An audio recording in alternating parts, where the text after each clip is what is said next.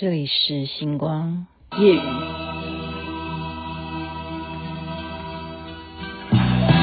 依稀往梦似重见，心内波澜现。抛开世事断愁怨，相伴到天边，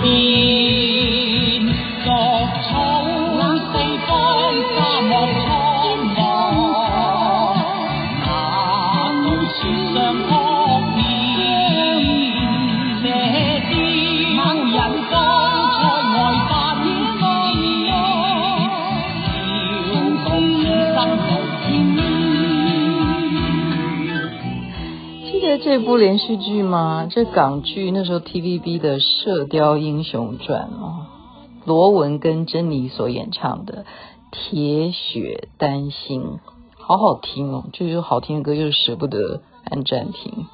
那时候多迷港剧啊，真的是好看呐、所以武侠剧啊，不只是武侠剧了，那时候啊，港剧对于台湾的影响真是太重要太重要了，包括它的。连续剧的主题曲，刚刚您听到的是罗文跟珍妮所演唱的《铁血丹心》。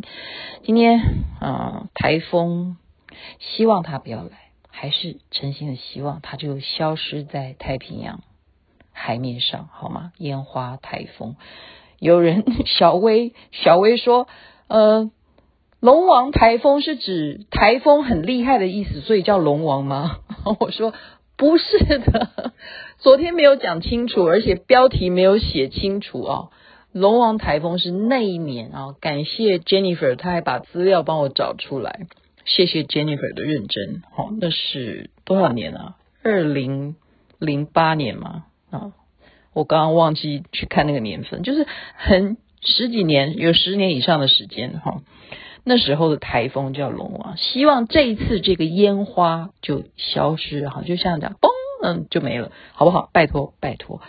OK，您现在听的是星光夜雨徐雅琪，今天跟您讲的同样跟孝顺有关系的，我刚才查一下这个字应该怎么念，跟庾澄庆的庾是同样的姓氏，庾干楼，好，他是在南北朝的时候，南朝齐国。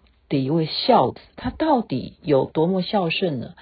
就是家里头小时候就很贫寒，但是他苦读之后呢，能够啊进榜，然后到衙门、到政府 当官去了。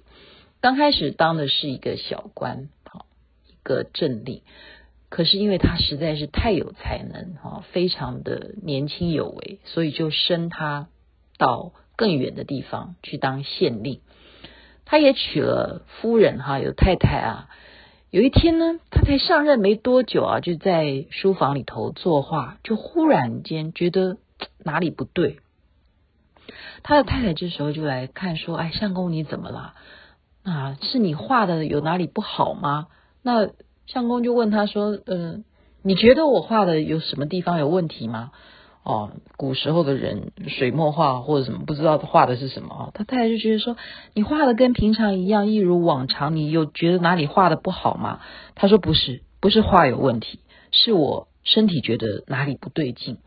哦，那夫人就说，你觉得哪里不舒服吗？他说我觉得心好像有点心跳加速，心悸还是怎么样？是不是有什么不祥的预兆？哈，有不好的事情要发生了。然后这个夫人就觉得，哎呀，这个好庾干楼呢，你是不是太杞人忧天了啊？什么事情应该要想开一点，不要在那边庸人自扰。可是这个庾干楼啊，他却非常的坚持说，你跟我可能没有事情，可是我现在远在好他乡，远在别的地方在当官，会不会是我家里头有什么事情呢？因为他从小就是非常非常孝顺父母，会不会是我的父母出了什么事？结果他是怎么样？他一定要赶回家。那他又是一个非常重要的县令，他怎么可以就这样回家不当官了呢？于是他就怎么样？跟朝廷请辞，他说我不干了，我一定要赶回家乡去看一下我的家人，他们到底有没有什么不不好的事情发生。好，所以朝廷也就让他竟然有这样子好的人这么孝顺呐、要回家要去看看父母。那这样子还不打紧，他辞官是一回事啊，回到家里头真的被他料中。好，他的太太陪他一起回到家乡，看到他的父亲非常的什么骨瘦如柴了，真的是生病了。所以这种心电感应真的是好心悸。我们前几天说的是那个啃指头看儿子会不会回来，这这一回哦。是他自己感应到他们家里头是不是出什么事情？他爸爸病重了，那这时候他就到城里头再去请最厉害的大夫来帮他爸爸看看他到底能不能够判断说要用什么药材来医治。那这个郎中呢，嗯，出了这样子的题目，他说：“你爸爸。”啊、我看他的脉象哈，你爹哈，那那个朝代应该要讲你爹哈，他真的是病入膏肓了。现在呢，还有一个办法啊，我给你开的药方这样子去配药，这样子去熬中药这样吃之外呢，你可以依照他的什么来判断他的病情是两极化。啊，是怎么判断呢？哈。他就说：“你可能的话，就看你们谁愿意去吃他的大便，去吃他的粪便。如果这个粪便是苦的话呢，就代表他好还有救。假如这个粪便尝下去是甜的，那么就代表他是回天乏术。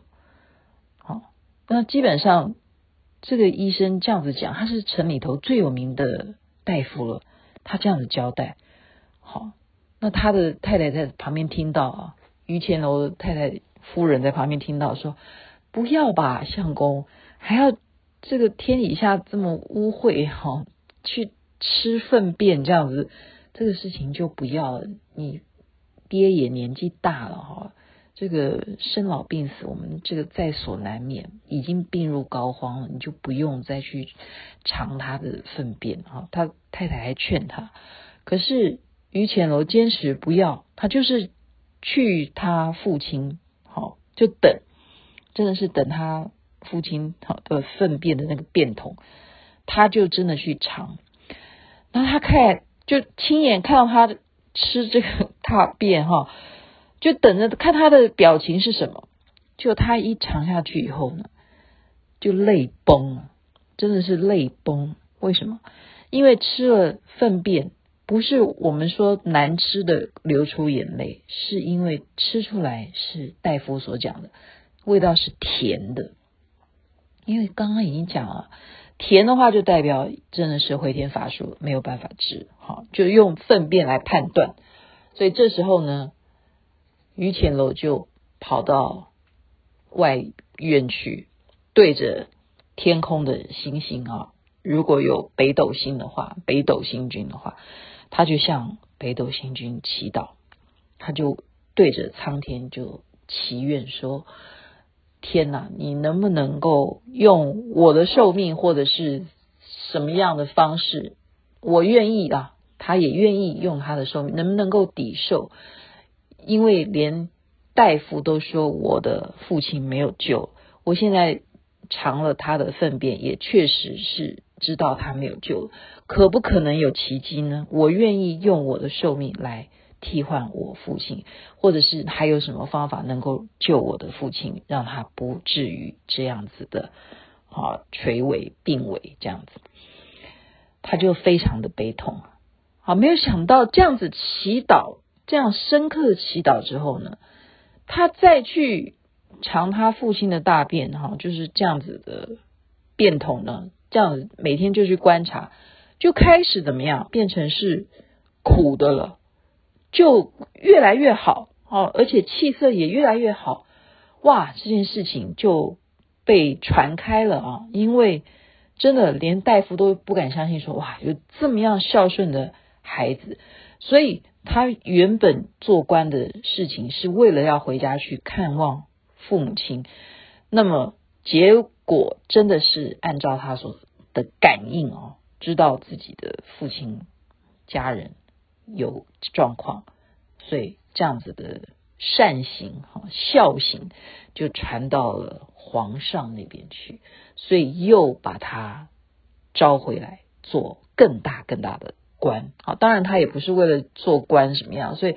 这件事情就广为流传，成为二十四孝当中非常有名的就是尝粪心忧。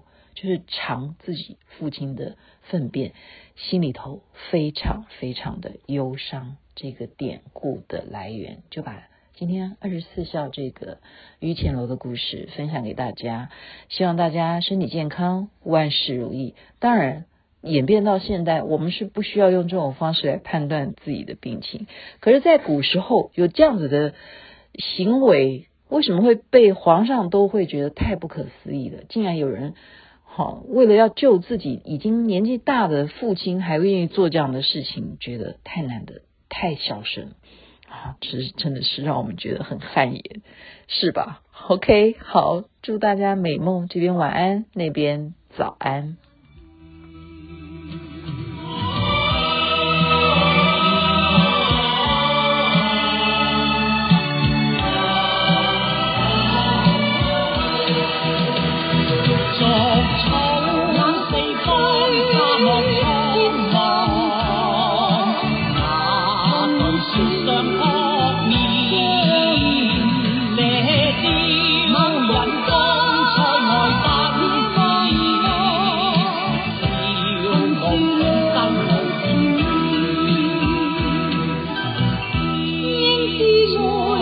也在心